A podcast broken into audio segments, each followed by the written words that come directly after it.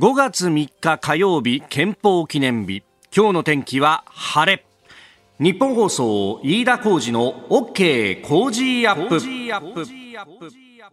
朝6時を過ぎました。おはようございます。日本放送アナウンサーの飯田浩二です。おはようございます。日本放送アナウンサーの新業一華です。日本放送飯田浩二の OK 工事アップ。この後8時まで生放送です。えー、連休のね、えー、昨日は、まあ、合間の平日という感じでありましたが、まあ、今日あたりから、えー、連休の中盤戦に入ってくると、はい、後半です、えー、えー、これから後半に向かっていくというところであります。まあ、昨日のね、なんかこう、世の中の雰囲気っていうのは、こう、かなり微妙な、特にこの日本層の周り、ね、えー、オフィスビルもいっぱいある一方で、はい、日比谷公園というね、大きな公園があるというところで、だから、なんとなく、こう、平日と休日が混ざったような。そうなんですよね。ねある人は働いていて、ある人は休みだったりっていうところですよね。そうなのよ。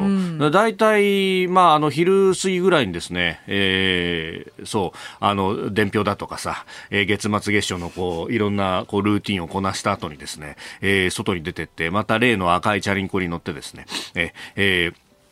取材に出たんですけれども、あの、歩道をね、こう走っていても、やっぱ雰囲気がちょっと違って、いつもだとスーツを着てたりとかね、いう人が多いんだけど、それに混じってお子さん連れがいたりとかね、はい、えー、する感じがすごくなんか休日っぽいなと思いながらですね、その日比谷公園の脇を、えー、走っていくと、なんかあのー、結構大きな音楽イベントのどんどこどんどこする音が聞こえてきたりとかして、なんかこの辺すごいイベントやってんだよね。そうなんですよね。日比谷公園はですですね、うん、えっ、ー、と、ふるさと東京応援祭という、えー、馬からグルメフェスティバルというのが明日まで開催されているということで、あと山野草展も6日金曜日まで開催されるんですよね。山野草展は長いからね。長いですからね、もうねもうこのシーズンですよね。このシーズン山野草展、そして秋には菊と、はい、えー、大菊花展と。えー、ああ、なるほど。で、これなんかいろんなこうイベント毎日毎日なんかすごいさ、はい、こう公園の外からも見えるぐらいのさ、でっかいステージが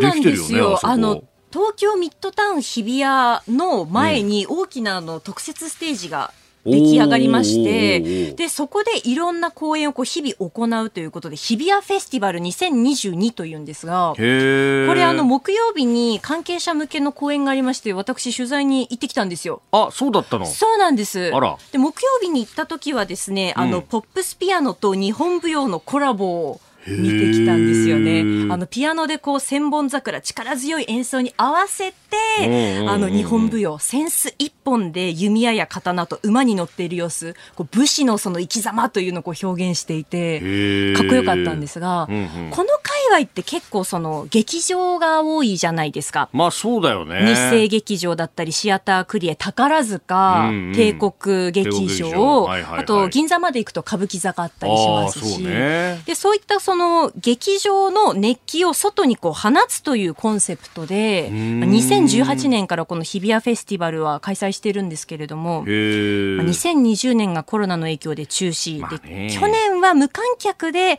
あの配信をするという形にしたと。で、配信したことで海外からのアクセスもあって、より多くの人に見てもらえたということだったんですが、今回はようやくリアル開催とライブ配信を併用してということになったそうです。なるほど。えー、ハイブリッド開催ってハイブリッド開催ということですね。あまあ、ようやく本当ね、人が集まってっていうのもできるようになってきてるもんね。そうなんですよね。で、あの、ラインナップ見ると結構豪華なんですよ、この日比谷フェスティバル。そうなんだ。はい。そのあの、屋屋外のステージで行われるのが例えば今日であったら、うん、音楽ザミュージカル35周年スペシャルコンサートが、えー、明日はですね日生劇場物語付きクラシックコンサート、うん、アラジンと魔法の音楽会ミニステージ。5月7日土曜日はですね劇団四季のスペシャルパフォーマンスもあるということで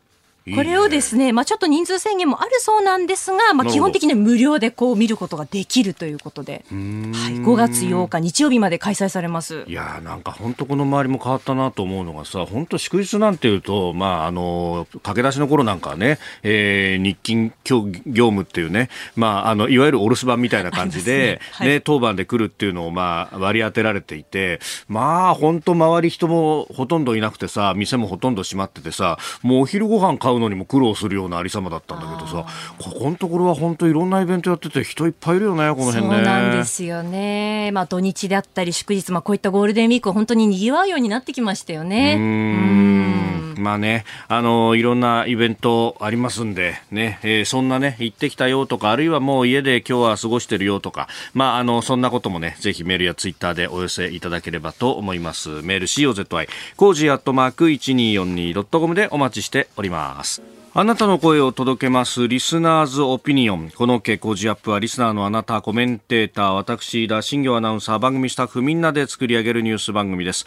ぜひメールやツイッターでご意見をお寄せください。今朝のコメンテーターはジャーナリスト、長谷川幸洋さん。この後6時半過ぎからご登場です。えー、まずはウクライナ情勢。まあ、このロシアによるウクライナ侵略についてアメリカの目的をお話しいただこうと思います。えー、そしてニュース7時またぎのゾーンでは日本とタイの首脳会談が開催されたというニュース、まあ、岸田外交について、えー、そして7時10分過ぎのおはようニュースネットワークのゾーンでは、えー、ウクライナ情勢についてこの時間はですね軍事戦略がご専門笹川平和財団上席研究員の小原凡司さんと電話をつなぎまして、えー、ウクライナマリウポリ製鉄所から民間人100人が避難というニュースなどなどについて解説をいただきます。そして教えてニュースキーワードは憲法記念日。さらに、ここだけニューススクープアップでは、えー、国民民主党が日本維新の会との相互推薦文書を撤回と白紙と、えー、一方で京都選挙区の推薦は維持したというニュースが入ってきました。ここが気になるのコーナーです。スタジオに長官各紙が入ってまいりました。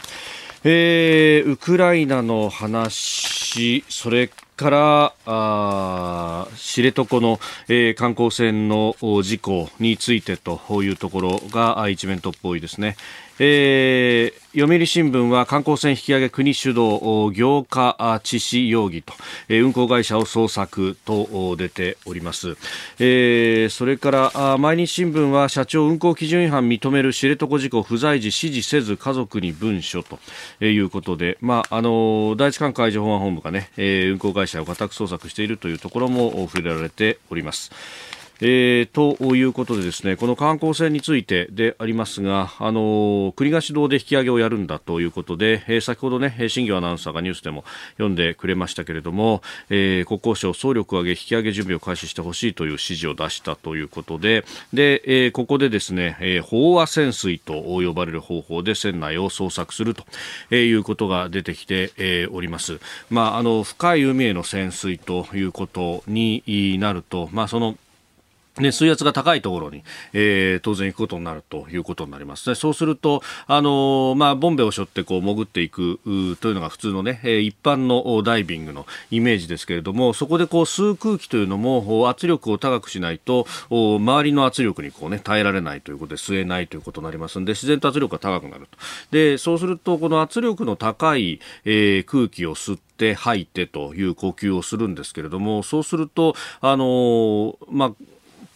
体の中に溶け込むガスの量が多くなると。で、えー、まあ、このね、我々が吸ってる空気っていうのも酸素だけじゃなくて窒素だとかね、いろんなも入ってますけども、あの、その窒素があ体の中に溶け込んでくると悪さをするということが言われていて、それをこう、窒素中毒、窒素酔いと。で、これはあの、それこそね、海洋の潜水士の人とかに聞いたんですけど、いや、このね、窒素酔いになるとね、本当あの、お酒飲んだ時みたいなね、感じのこう、酩酊して、まあ、目が回っちゃうんですよと。で、まあ、あの、多幸感であったり、テンションが高まるみたいなことも言われるんですけど、まあ、要するに酩酊状態になってしまうと。で、そうすると、まあ、あの深海での作業というのは当然ながら冷静で沈着でそしてあのね、えー、やんなきゃなんない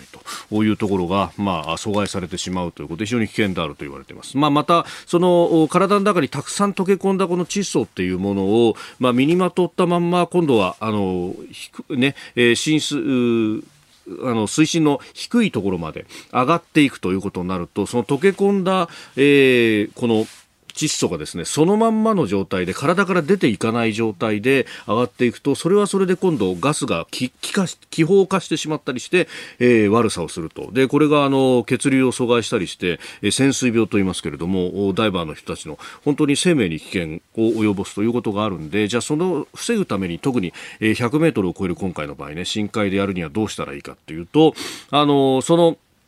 深海の圧力と同じぐらいの圧力のところで、えー、生活をしばらくの間してでそうするとだんだんと体の中に、えー、ガスが溶け込んでいってでこれ以上溶け込まないよっていうところまで行くと、まああのそこから船外活動をしてもこうあのそれ以上溶け込んでいかないと。だから、えーえー、窒素用にならないんだということなんですが、まあ、ただその時にですね、えー、圧力をかけるときに、えー、窒素を中に入れてしまうとダメなのでこういう時はヘリウムを使うんだと。ヘリウムは体の中で悪さをしないと。で、えー、そのまますっと抜けていくということがあるそうなので、えー、ヘリウムを混合させた空気の中で圧力をかけた状態で、えー、しばらく生活をしてで、えー、体の中でこれ以上ガスが溶け込まないよという飽和状態にした上で、えー、船外に出ていって、で、そこで作業すると。で、これはあの、例えば海底油田であるとか、え、えーまあ、今回のようなね、えサルベージもそうですけれども、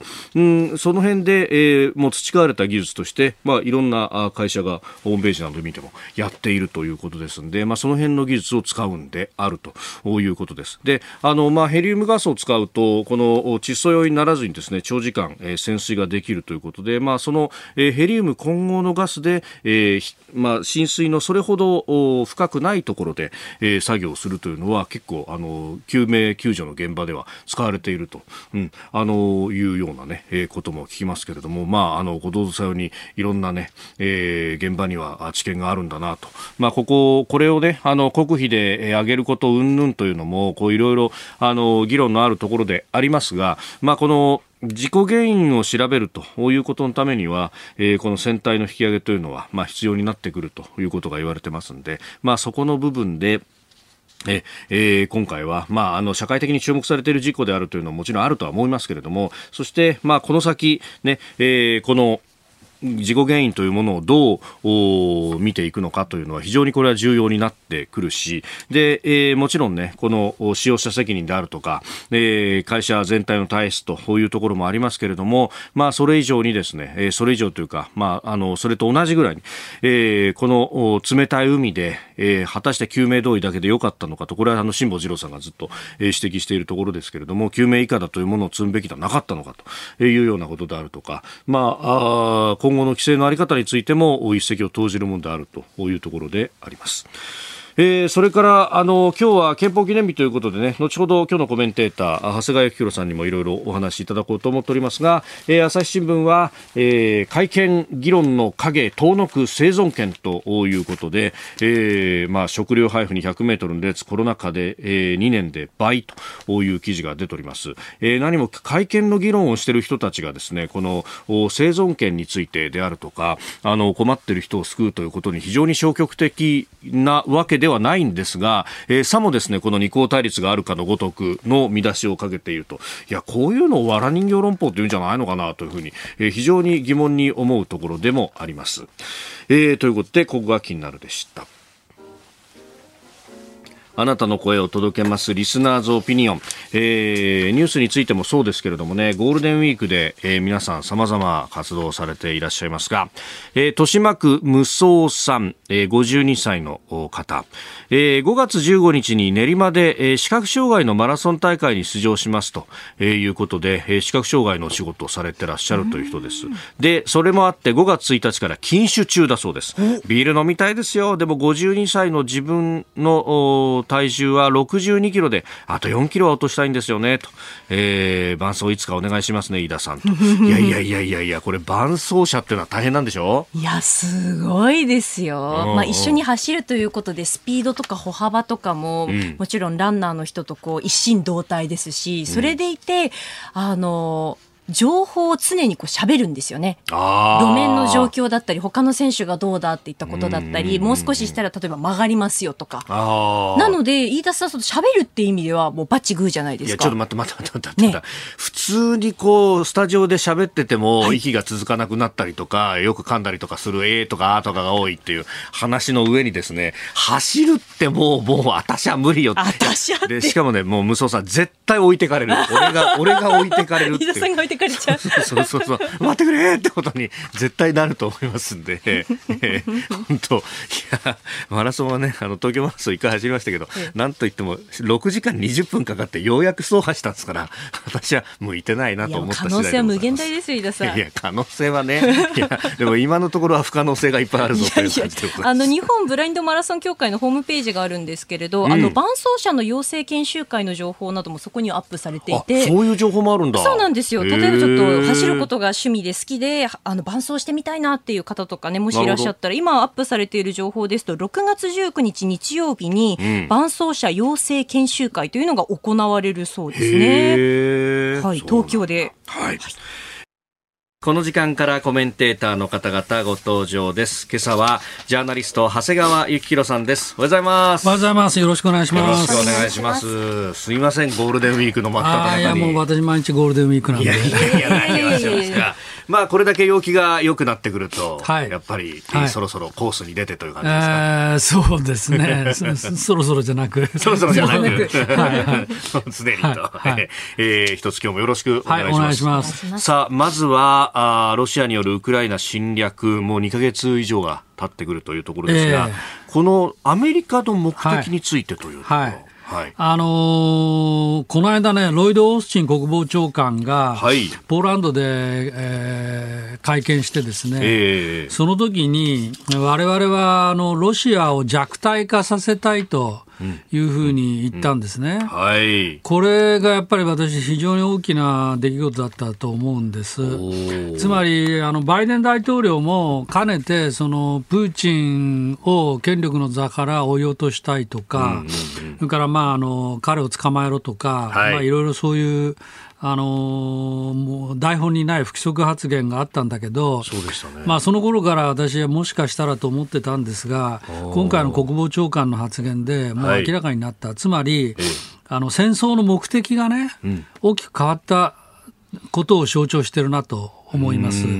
つまり、戦争の目的っていうのは、これまではウクライナを防衛すると。はいロシアの侵略から守ると、うん、これがまあ目的だったわけですけども、えー、今度はそこからさらに一歩踏み込んで、ですね、はい、ロシアを弱体化させたいと。ということを言ったと、はい、でこれについてやっぱり真意を問われて、ですね記者団からあのホワイトハウスでも、あ国防総省でも質問が飛び出して、これはどういうことだと、戦争目的を変えたのか、戦略の大転換なのかということが出たんですけども、その時ホワイトハウスのサキ報道官が言ったのは、われわれはそのプーチン氏の野望がね、今、戦場はウクライナで起きてるけれども、その先へと行くことを止めたいんだと。いうふうにまあ言ったわけですよ。それは例えばまあモルドバとか、はい、あるいはフィンランドとか、えー、あということもありますけども、えー、おまあ、そういう気配を見せていて、まあ、おそらくそういうことを狙ってるんだろうなと、でそれを阻止したいっていうふうにまあ言ってますけども。弱体化させたいっていうのを、まあ、文字時期通り受け止めればですね、これはロシはい、ロシア軍を弱体化したい。で、ひいては、プーチンを追い落としたいと、プーチン体制をまあ変えたいと、まあ、体制を転覆させたいと。いう本音がね、バイデン大統領が口走っていた本音が、まあ、いよいよ表に出てきたよねと、と思うんです。で、まあ、この議論はですから、3月1日の一般教師演説の前から、まあ、おそらくあったんだろうと思うんだけど、国防長官がそのゼレンスキー大統領と会った直後に、はい。まあ、そういうことを言ったっていうのは、そのタイミングをずっと狙ってて、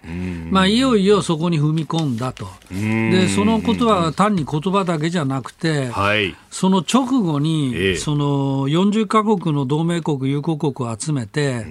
そのこれから長期的にね、まあ、要するに月に1回定例会議を開いて、ウクライナ支援どうするか考えましょうということそういう会議をまあ始めたということが一点、うん、それからもう一つはさらにその直後に、330億ドル、まあ、4兆3000億円ってもうとてつもない金額ですよ、うん、のその武器、人道、経済支援。はいえー、を決めて発表したと、はい、いうことがあるので、うん、つまり、まあ、予算の面でも、ええ、それからあの包囲する3か国、40か国を集めたという、その外交的な側面でも、うんこの弱体化させるために、いよいよ本格的に動き始めたなというふうに私には見えます。あのドイツも対空戦車を出すということ、えー、それからえー、報道ではポーランドも200両余り戦車を出すと、はい、まあ、この辺っていうのはもう反転にとで、今日の日経一面、はい、まあ、トップではないですけれども、今月末にも反転攻勢というウクライナの高官、まあ、大統領府顧問長官顧問の、えー、アレストビッチ氏という方の、発言ですけれども、えー、これ、本当に長期化し、そして押し返していくというところまで。えー、そうですね。視野になっている。ええ。ー、もう長期化はもう間違いないと。だって4兆3000億円なんて、これ、1か月や2か月じゃとてもじゃないけど、使い切れない金額ですから、あもう長期化を織り込んだら間違いない。なるほど、はい。はい、まあ、そんな中でのじゃあ日本外交というところは、この後、えー、ニュース7時またぎのところでまたじっくりとお話しいただこうと思っております。お聞きの配信プログラムは日本放送飯田浩司の OK コージーアップの再編集版です。ポッドキャスト YouTube でお聞きのあなた。通勤や移動中に最新ニュースを押さえておきたい方。放送内容を少しでも早く知りたい方。スマホやパソコンからラジコのタイムフリー機能を使うと放送中であれば追っかけ再生も可能ですし放送後でも好きな時間に番組のコンテンツを自分で選んでお聞きいただけます。4月から番組が少しリニューアル。6時台に紹介するニュースをボリュームアップしました。ニュース全開でお送りします。そして7時台の後半にはエンタメスポーツのコーナー。こちらもさらに充実したラインナップでお届けします。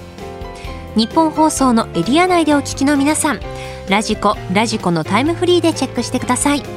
ツイッターでは最新情報を発信中。ぜひフォローして番組にご参加ください。ニュース7時またぎ。あなたと一緒にニュースを考える飯田浩二の OK 工事アップ、えー、7時をまたいでコメンテーターの方々とニュースを掘り下げてまいります、えー、今朝はジャーナリスト長谷川幸宏さんです。引き続きよろしくお願いします、はい、お願いします、えー、まず株と為替の値動きをお伝えしておきます。週明け2日のニューヨーク株式市場ダウ平均株価、えー、先週末と比べ84ドル29セント高い。3万3000飛び61ドル50セントで取引を終えました。ハイテク銘柄中心ナスダック総合指数は201.38ポイント上がって1万 2536. 02でした。一方、円相場1ドル130円20銭付近で取引されております。えー、FOMC アメリカ連邦公開市場委員会、まあ、中央銀行の政策決定会合ですが、この結果発表を4日に控えておりますので、えー、積極的な金融引き締めに対する警戒が強いということで、えー、上値の重い展開であったということであります。まあ、あの、ダウ平均午後に500ドル強下げたという場面があったんですけれども、引けにかけては下げ幅を縮めて上昇に転じて終わったと。なんか今日はね、えー、ちょっと上下するという形だったようであります。えー、ではこの時間取り上げるニュースはこちらです。日本とタイの首脳会談開催。タイ訪問中の岸田総理大臣は昨夜タイのプラユット首相と会談を行いました。中国の海洋進出を念頭に自由で開かれたインド太平洋実現へ連携を確認。日本からの防衛装備品の輸出を可能とする防衛装備品技術移転協定の締結で合意し署名をしております。えーまあ、歴訪中の岸田総理大臣、え、インドネシア、ベトナムと回ってそしてタイと、なっております。でその後イタリア、イギリスを回って5月6日に帰国すると、はい、まあ、こういうスケジュールですけど、うん、もうなんといってもやっぱりウクライナの問題ですよね。はい、でこれにあのーどういうふうに、まあ、支援できるかっていうことが、まあ、大テーマなんですけど、まあ、さっきの話の続きで、実はあの40か国のね、ウクライナ支援会議、これも定例化されると、毎月1回開く開くということですから、この戦後、まあ、まだこれから1年、2年と続くかもしれないけど、戦後体制の話が同時進行で進んでくるはずで、アメリカのからすれば、はい、そうするとこの40か国が、いわゆる西側自由民主主義勢力の中核になるわけですよね、主要メンバーはこの40か国になるわけですよ。はい、でそのとその中での位置取りっていうのが、もう始まりつつあると思っていて、もちろん G7 が中心になるんですけど、はい、G7 の中でやっぱり残念ながら日本の存在感が薄い、それは肝心要のウクライナ外務省が発表した公式ツイッターの感謝のツイッターで、日本が入ってなかったと、はい、それはまあ武器も兵隊も、ね、何も出してないっていうことですけども。うん。まあ、それにしても、まあ、こういう戦争のさなかにあって、はい。えー、まあ防弾チョッキとか、まあ、経済支援をやってるわけですけれども、うん、存在感が残念ながら薄いと。で先ほど飯田さんが言ったおっしゃったそのドイツがね、対空戦車出す、50両出す、えー、あれも要するにそういうことなんだと、つまり戦後を睨んで、はいここでそのアングロサクソンに全部お任せでやっていて、自分たちが腰が引いてると、うん、戦後の存在感、発言権が失われていくと、そのことが頭に相当あったんだと思いますよ。で、ドイツのシュルツ首相が、この間、日本に来ましたよね、はい、そうですね。アメリカ、イギリス、カナダ、他の G7 よりも先んじて日本に来た。ということは、まあ、お前もそういうことだよねと、俺たちも心配なんだけどさと、日本はもっと心配だよねと、これからの存在感。どう発揮するかと、はいだからまあここではと、とにかく俺とお前は仲良くやっていこうぜと、まあ、対抗しようぜって言ったら言い過ぎかもしれんけど、はい、まあ、強調して存在感を示していこうぜっていうことなんだろうなと。思いますね。でそういう中で、まあ、岸田さんがどれほどの存在感を発揮できるのかどうか。はい。ですよ、問題は。確かにドイツのショルツ首相がもうなんか人が変わったんじゃないかというようなね、えーえー、で、えー、今年の末までに、えーロシア産のエネルギーを入れるのをもうやめるんだと、えーまあ、EU の方針に対してドイツはどちらかというと後ろ向きでしたけれども、えー、これも前向きに変わってきて変わってきてますよね。これは要するに今起きてることはもうはっきり言って戦後最大の出来事で、はい、これまでの世界秩序、国連体制が全部変わっていくことなんですよね。でそういう時に日本、ドイツはご承知の通り前の要するに敗戦国として位置づけられて、はい。はいあのー、まあ、そういう位置づけで主導権も発揮しにくかったわけでしょ、まあ、国連には敵国条項がね、いまだに残る。あるから、で今度の新しい世界秩序の、はい、その秩序作りのプロセスでは、同じ鉄は踏みたくないと、うん、つまり、うん、今度こそ自分たちもそれなりの発言権を確保したいということをドイツも考えているからこそ、あれあれほどの大転換が。まあ、できたわけですよ。まあ、はっきり言ったら日本で言ったら憲法改正もやっちゃって、はい、えー、防衛費も、ね、2%以上して、はい、核シェアリングの議論もどんどんやるみたいな、それぐらいの大転換でしょ？もうもうガラッと変わったわけですね、ドイツは。ね、はい。だからそういう中で日本はどうするかっていうことが問われてるし、まあ、そういうピクチャーの中で今回のその外交,、外交も考えていくいかないといけないし、えー、私はそういう意味では岸田さんは残念ながらね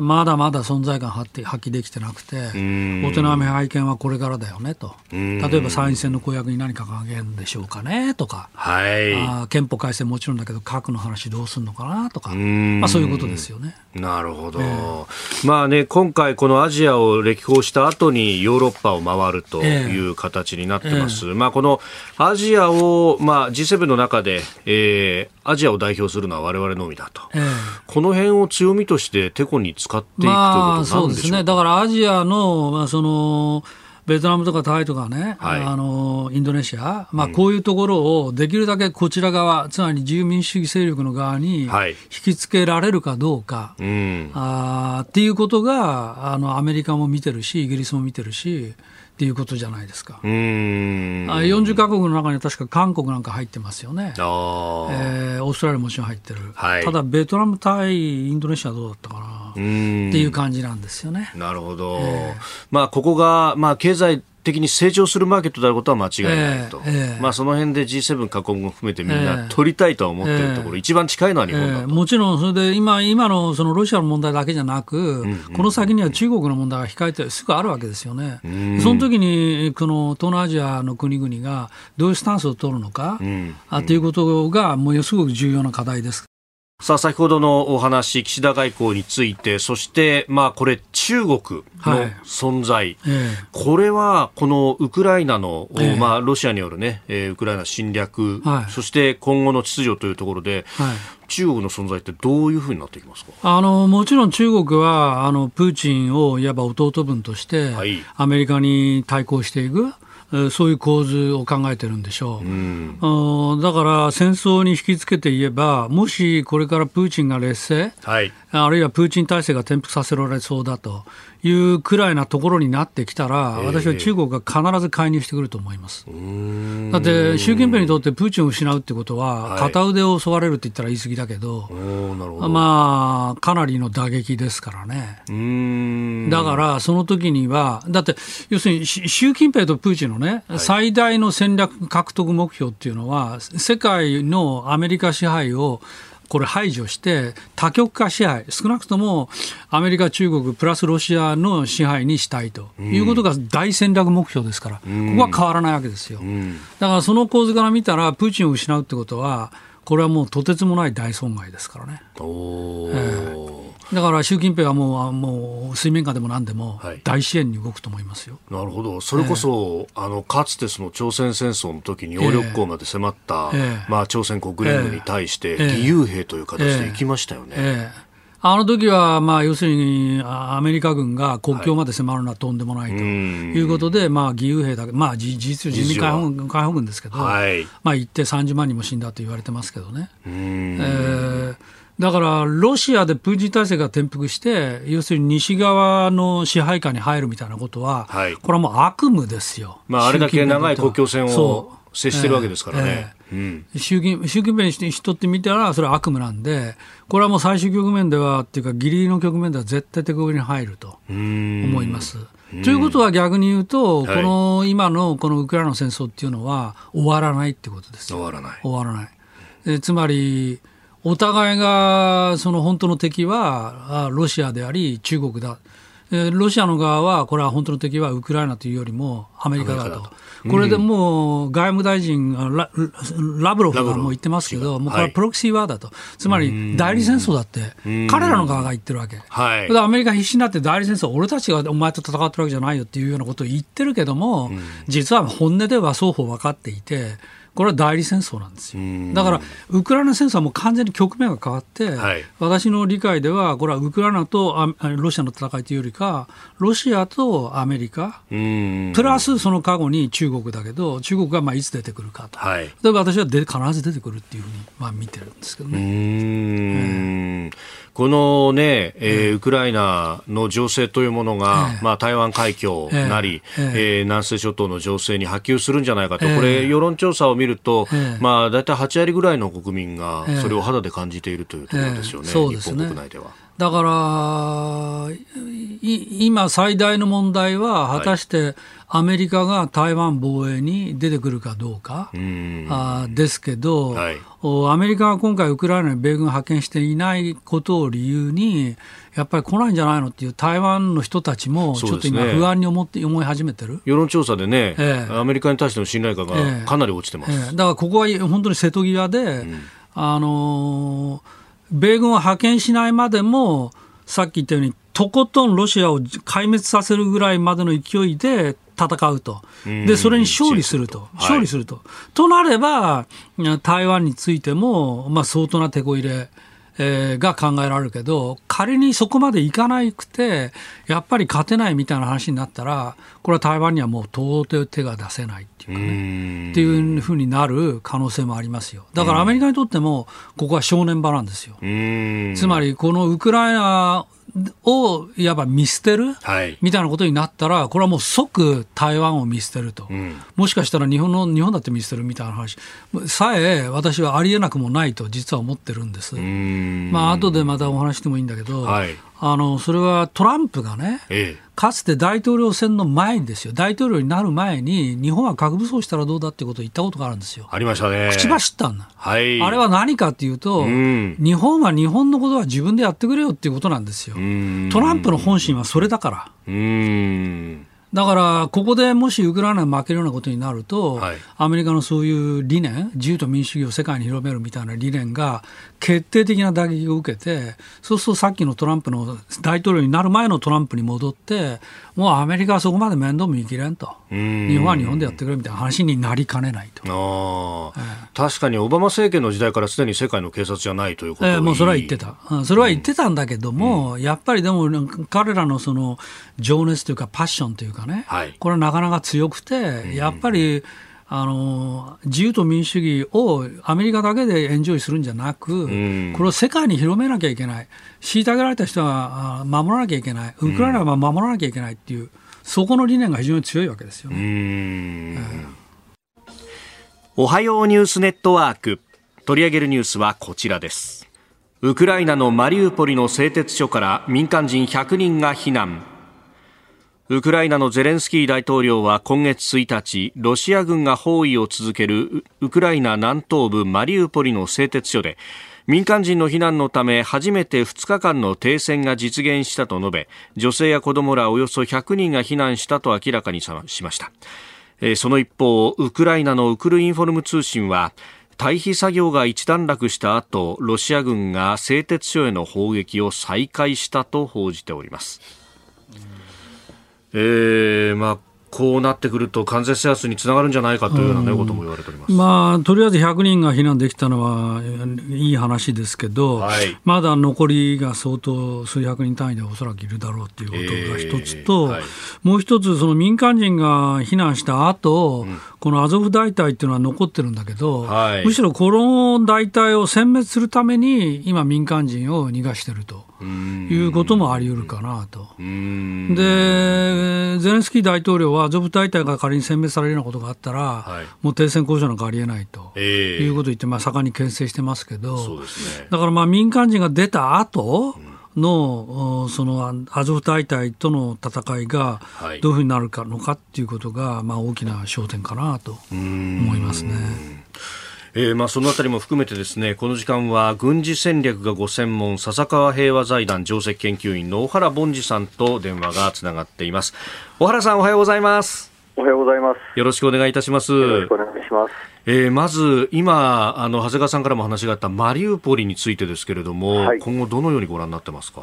はい、まああの停戦交渉と言ってますがプーチン大統領としては、はい、自らの、まあ、行動を正当化したいということもあって、まあ、国連のあのグテーレス事務総長との話の中で、まあ、形式的には民間人を逃がすということに合意したんだと思いますが、あの実際の停戦ではなくて、民間人100名程度が、まあ、避難した後すぐに攻撃をしたということですし、実際には、はい、えー、マリウポリは完全に制圧をしたいということだと思います。うん。まあ、この100人というものも、まあ、あのいち早くロシアのテレビなどで報じられているというところ、あのプロパガンダの部分というのも大きいんですかね。はい。えですから自分の行動を正当化するために、ロシアは、あるいはプーチン大統領は、民間人には攻撃をしていない、民間人はこのように逃がそうとしているんだということを、まあ、示そうとしている。そして以後、民間人に被害が出たときは、すべてウクライナのせいだということにしたいんだと思いますなるほど、それっていうのは、まあ、それこそシリアのアレッポであるとかで行ったのと同じことですか、はい、あおっしゃる通りだと思います。えー、スタジオには長谷川博さんもいらっしゃいます。あの長谷川でございます。はい。あの私あの例の参謀総長、うんが狙われたっていうのが非常にこのゲラシモフ,、ゲラシモフさん、はい、これが非常に注目してるんですけど、これ、はい、アメリカあその他は情報を相当掴んでるっていうことですかね、所在を含めて。はい、はい、まあ、これまでもあのロシア軍の指揮官の将軍たちが、えーまあ、何人もまあ、殺害をされていると、はい。えー、いうことはあの、どこに何時に現れるということが、すでにウクライナ側には分かっているということだと思いますので、うん、まあ、そういった情報はアメリカ、あるいは NATO からあ、まあ、伝えられているのではないか、そして今回も、まあ、ゲラシモフ参謀総長があの現地まで行った、東部の戦線にまで行ったというのは、これあの異例中の異例だと思いますので、普段、はい、あの参謀総長があの司令部から出るなんてことはないんですけれど、はい、そういった情報もしっかりとアメリカは掴んでいるということだと思います。なるほど、そうすると、それに関連してなんですけど、例のその核を使うんじゃないかっていう懸念がまあ今、高まってるわけですけど、はい、核兵器を使うかどうか、あるいはその準備に入ったのかどうかみたいなことについても、アメリカは相当情報を握ってると見ていいでしょうか？はいあのどの程度まで、まあ、プーチン大統領が、まあ、核兵器を使用する可能性があるのかということについては分析が重ねられていると思いますし、はい、まあ、その根拠になるような情報は集められていると思います。ああのー、国防長官がロシアの弱体化を狙ってるんだということを言いましたよね。はい、あそこまではっきりと国防長官が言ったということは、裏を返してみれば、ロシア軍の動静について、核の問題も含めて、相当実はもう自信を深めてると、お前たちのやってること全部分かってるぞっていうことがあるので、あそこまで行ったんじゃないかっていうふうに見えるんですけど、そこはいかがでしょうか？えあのおっしゃる通りですあの、そういった側面もあると思います。そしてもう一つは、あのバイデン大統領は早々にあのアメリカは兵力をあの送らないんだということを言ってしまったことが、はい、まあ、この侵略戦争を、まあ、起こしたのではないかとも言われる中で、アメリカは他の手段でもちゃんとロシアを弱体化させることができるのだということも、あのロシア側に伝えようとしているのではないかと思います。なるほど。あのー小原さんはね、あの、もともと自衛官でもいらっしゃいました、現場もよく知ってらっしゃると思いますが、はい、この先ほどあった将軍レベルの人たちが、もう何人も、まあ、計算によっては10人以上というような報道もありますが、はいこんなに亡くなるっていう戦争はあり得るんですか？いえあの通常は考えられません、あのやはり将軍クラスの指揮官が、まあ、前線でその矢面に立つということ自体があまり考えられないので、えーまあ、そうしたあの戦闘をしなければならないほど、はい、まあ、ロシア軍の士気を高める、まあ、指揮官自らがあるのではないかと。えゲラシモフ参謀総長が前線にまで行って鼓舞しなければいけないような状態なのだ、まあ、それほど、まあ、プーチン大統領が軍に対して、はい、えー、東部の戦線を絶対に取れと、うん、えー、東部2州、ドネツク、ルハンスクを完全に制圧しろという、これも非常に厳しい命令が出ていると思いますので、はい、まあ、そういった危機感も参謀総長自身が持っているんだと思います。うん。このロシア軍の士気が低いっていうのは、これ、どういったことが原因だと考えられるんですか？はい、あの主として、まあ、今回の戦争の正当性について、まあ、兵士たちが納得をしていないということなのではないかと思います。うん。大義のない戦争を戦うわけにいかないと。はいあの目的のない戦争を戦う部隊は、やはり非常に脆弱、弱いと思います。それからあの兵器のことなんですけども、はい、あのドローンがだいぶ活躍しているようで、はい、あの映像なんかでもドローンがその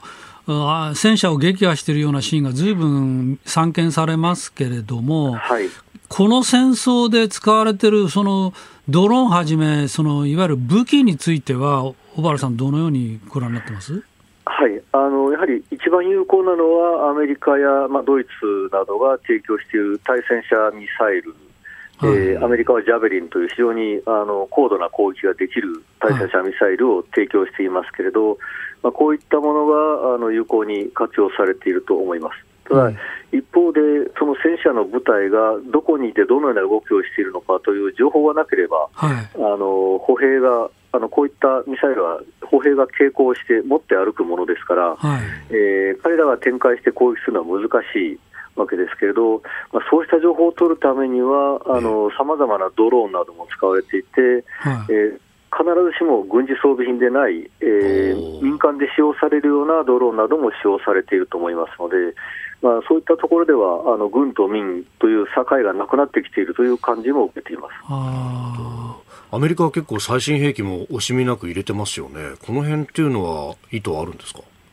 はい。あのまあ、アメリカはウクライナ軍が自分、まあ、ウクライナ軍が張っている防衛戦でしっかりとロシア軍を食い止める、まあ、ここであの攻めてくるロシア軍にしっかりと抵抗して、ロシア軍を消耗させて、えー、戦い続けられなくすることによって撤退をさせるという考えを持っているんだと思います。でアメリカとしては戦車などを送るという手段はあるんですけど、はい、アメリカの戦車をウクライナ軍が使うためには何ヶ月という訓練が必要になると思いますので、そういった意味ではアメリカは、アメリカが使っている最新鋭のそういったあの戦車ですとか、戦闘機といったものはあの提供できない、まあ、してもあまり効果がないので、まあ、それよりもウクライナが今戦っている戦い方、えー、多層防御戦略というんですけれど、はい、防衛線を地形だとか道路の状況によって自分たちに有利なところにしっかりと張って陣地を作ってそこで抵抗する、まあ、こういったものに有効な武器というのを渡している。その武器の種類の中では最新鋭のものを渡しているということだと思います。最後に5月9日、ロシア戦勝記念日ということで、ここが一つのテーマのように言われてますけれども、はい、今後の展開、どうご覧になります？はい。あの本来、プーチン大統領は5月9日に大々的に戦争に勝った、まあ、はい、あのまあ、この段階ではですけれど、え目的を達成したということをアピールしたい、あの大きな政治ショーにしたかったんだと思います。ただ最近、ラブロフ外相などが、えー、まあ、そういった日程に作戦は左右されないというような伏線を始め張り始めましたので、ロシア軍の作戦がうまくいっていないということを示しているんだと思います。ただ、プーチン大統領は何とかしろと言っているので、はい、まあ、ロシア軍の方が焦っているという状況ではないかと思います。なるほど。笹川平和財団上席研究員小原凡司さんと電話をつなぎました。おはようニュースネットワークでした。続いて教えてニュースキーワードです。憲法記念日日本国憲法は今日5月3日施行から75年を迎えます。毎日新聞と社会調査研究センターが4月23日に実施した全国世論調査では岸田総理大臣の任期中に憲法改正を行うことに賛成が44%でえ反対の回答31%を上回っております。今朝は朝日が世論調査載っけてますが会見必要56%という見出しになっております、うんまあ、あの国民の皆さん、やっぱりウクライナの、ね、事態を見て、はい、これは日本もこのままでいいのかなっていうことを考え始めた証拠だと思いますね。えー、で憲法改正大いにまあ議論すべきだし、はい、7月参院選でぜひ各党はそこの議論を深めていただきたいなと思いますけども、はい、あの自民党のことについて一言だけ言っておきますと、ええ、自民党はあの、まあ、変えるべきだと言って、はい、まあ、例えば憲法9条の話とか、緊急事態条項を創設せよということを言ってるわけだけど、うん、ところが緊急事態条項のところ、どういうことを想定してるかというと、あの条文イメージに出てくるのは、災害なんですよね。で、はい、戦争ね、要するに他国から武力侵攻を受けた場合どうするのかとか、はい、まあ、これも私は緊急事態に含めるべきだと思いますけども、ここのところは条文イメージには入ってないんですよ。で、その他の意見として、まあ、付記されてはいますけども、はい、まあ、そこにとどまってると。これはね、ちょっとやっぱり、ウクライナの戦争前の話だにこういうイメージを固めたもんだから、はい、まあ、こういうことになってるんじゃないかと思いますけど、まあ、普通の考え方で言えば、ああいう事態を見るとね、うんはい、これは緊急事態に戦争、タックから武力侵攻を受けた場合って入れ入れておくのはまあ当然じゃないかなと。思いますよ。だって例えば攻められてじゃあ部隊展開するときに戦車が駆けつけるのに、交通信号どうすんだよっていうね、赤信号守るのなんてそんなことありえないでしょ。で他に例えば戦車通ると思ったら道路交通法のいろんな規則を全部ぶち破ってい。かなきゃいけないんだけど、まあ、そういうのを法改正だろうなんだ手続きなんかやってる場合かって言ったらそんなことはなくて、それはやっぱり内閣総理大臣がね、はい。えー、もうそうだと言ったら、えー、まあ、そういうふうに動けるっていう体制を作っておかないと、まあ、だめなんじゃないの？と思いますね。うんまあね、あのウインカーがあったりとかっていうようなことで良いのかっていうような話です、ね、そうウインカーなんかいろいろバカじゃないかな。いやいや本当に 本当にそうなんですよね。そうですよね。有事の議論を平,、平時の感覚でやるっていう、えー、まさにその通り。そうそうその辺もこう含めて、ねあの憲法の中でも9条の話もあれば、この緊急事態条項の話もあれば、ね、あの論点はいろいろある。えー、そうですね、まあ、戦争もあるし、それから災害っていうふうに書かれてるけど、じゃあ、疫病はどうなのと、はいまあ、やっぱり新型コロナのことだってね、やっぱ緊急事態条項あればっていう話はありましたよね。だからその辺も含めて、はい、ぜひ参院でね、えー、参院選の時に、議論してほしいなと思います。うん、まあこれねやっぱりここのウクライナ情勢を受けて、この国をどう守っていくんだというところが、こう議論のそれにだいぶ上がってきました、えーえー、そうですね。ね守っていくっていう点で言えば、はい、あの核シェアリングの話、これも避けては通れない、はい、でまあ、これ、安倍元総理が、まあ、提起されて、えーしかし、自民党でやるのかなと思ったら、一回こっきりで止まっちゃった、うん、あけども、この議論もすべきだし、はい、まあ、核シェアリングについて一言だけ言っておけば、ヨーロッパで核シェアリングがあるから、はい、あ日本にも適用できるんじゃないかって話だけど、ヨーロッパの場合は、やっぱりなんといってもフランスがね、はい、核実験成功して、でフランスが核を持った、うん、で、それを見て、ドイツもイタリアも前向きになった、はい、さらにそれを見て、アメリカがこれはまずいと。うんあのドイツもイタリアまでもが核を独自に持ったら、これはとんでもないことになりかねないんで、じゃあまあ核シェアリングするかと、まあ、こういう議論になったわけですよ。だから、元を正せば、フランスの核実験成功が非常に大きくて。えーでそれから言えばね、はい、あのそのロジックをそのまま日本に適用すれば、日本も核シェアリングを認めてくれなかったら、独自に核開発ししたいんですよと、しますよと、いうくらいな勢いで、アメリカと話さない限り、核シェアリングの議論っていうのは、前向きにはならない、えー、実際には非常に難しいとは思うけど、独自開発はね。えー、えー、それからもう一点はあのートランプ大統領、先ほど見ましたけど、トランプ大統領自身がかつてね、はい、大統領選挙の時に日本の核核開発についてちらっと言ったでしょ。だからアメリカも実は姿勢が変わる可能性あるんですよ。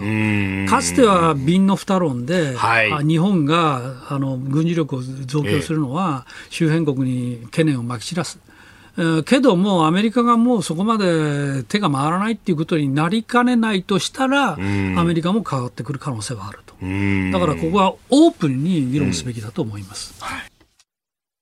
続いてここだけニューススクープアップです。この時間最後のニュースをスクープアッ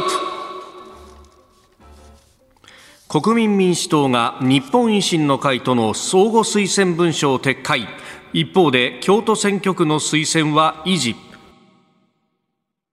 日えー、国民民主党は昨日の両院議員総会で、えー、夏の参議院選挙に向けて日本維新の会と交わした静岡、京都両選挙区での相互推薦に関する合意文書を撤回することを決めました。ただ京都に関しては、えー、日本維新の会の候補を推薦する方針は維持することも確認しています、えー、ということで、まあ、白紙撤回というようなね、えー、見出しも出ておりますまあこれは要するに前原さんと、はい、玉木さんの喧嘩っていうことでしょう。うん。おこれちょっと分かりにくいんだけど、要するに玉木さんじゃなくて前原さんが、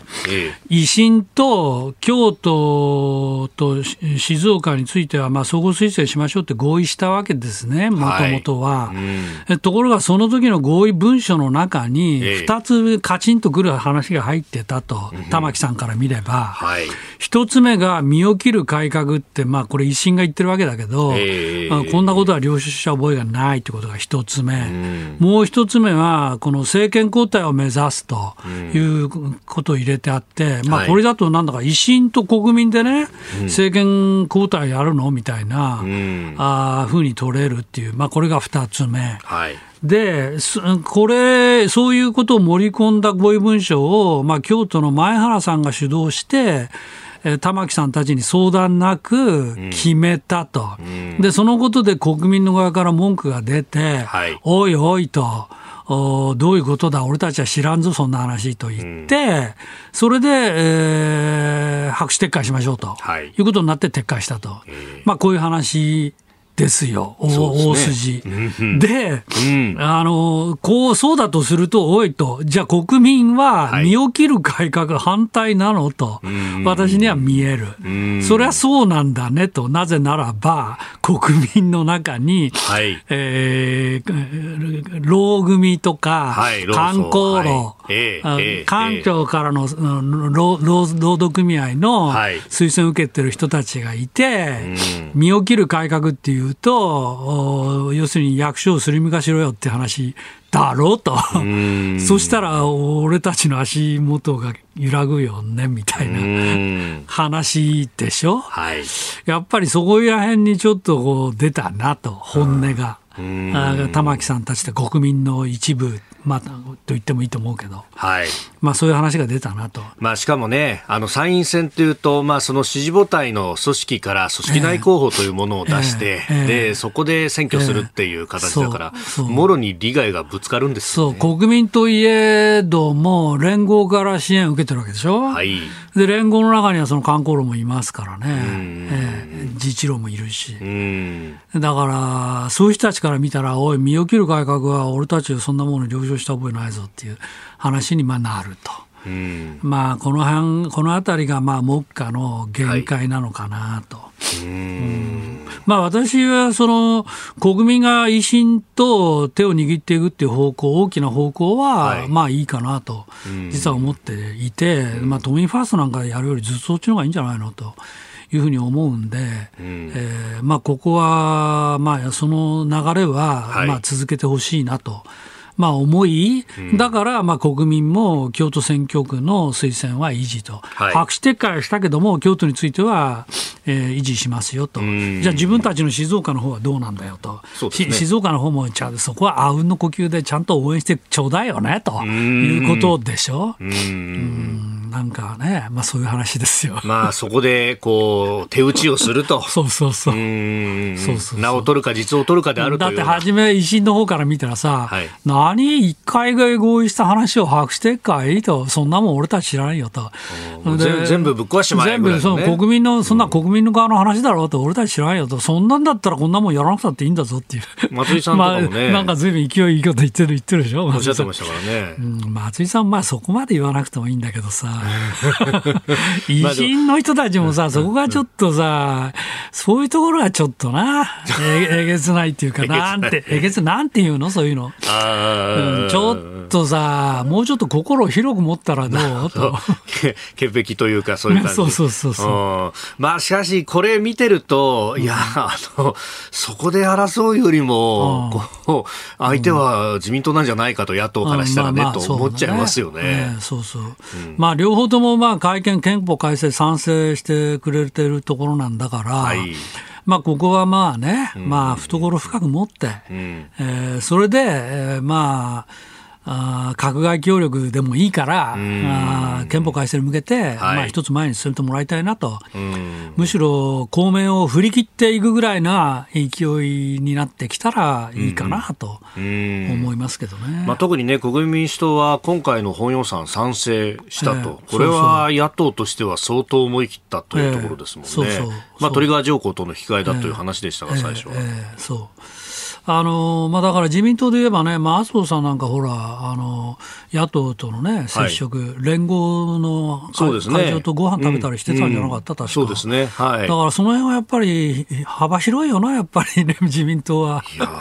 そうです、ね、手の打ち方がね。うん、だから野党、こんな細かい話でさ、国民と維新がさ、角突き合わせてる場合じゃないんだよね。うんあなたと一緒に作る朝のニュース番組飯田浩二の OK コージーアップ。日本放送の放送エリア外でお聞きのあなたそして海外でお聞きのあなた。今朝もポッドキャスト YouTube でご愛聴いただきましてありがとうございました。飯田浩二の OK コージーアップ。東京有楽町日本放送で月曜日から金曜日朝6時から8時まで生放送でお送りしています。番組ホームページでは登場いただくコメンテーターのラインナップや放送内容の原稿化された記事など情報盛りだくさんです。また公式ツイッターでは平日は毎日最新情報を配信中。ぜひチェックしてみてください。そしてもう一つ飯田浩司アナウンサーが「夕刊フジ」で毎週火曜日に連載中。飯田浩二の「そこまで言うか」こちらもぜひご覧になってください。忙しい朝そして移動中ニュースを少し深く知りたい時ぜひ AM、FM、ラジコはもちろん日本放送のポッドキャスト YouTube でお楽しみください。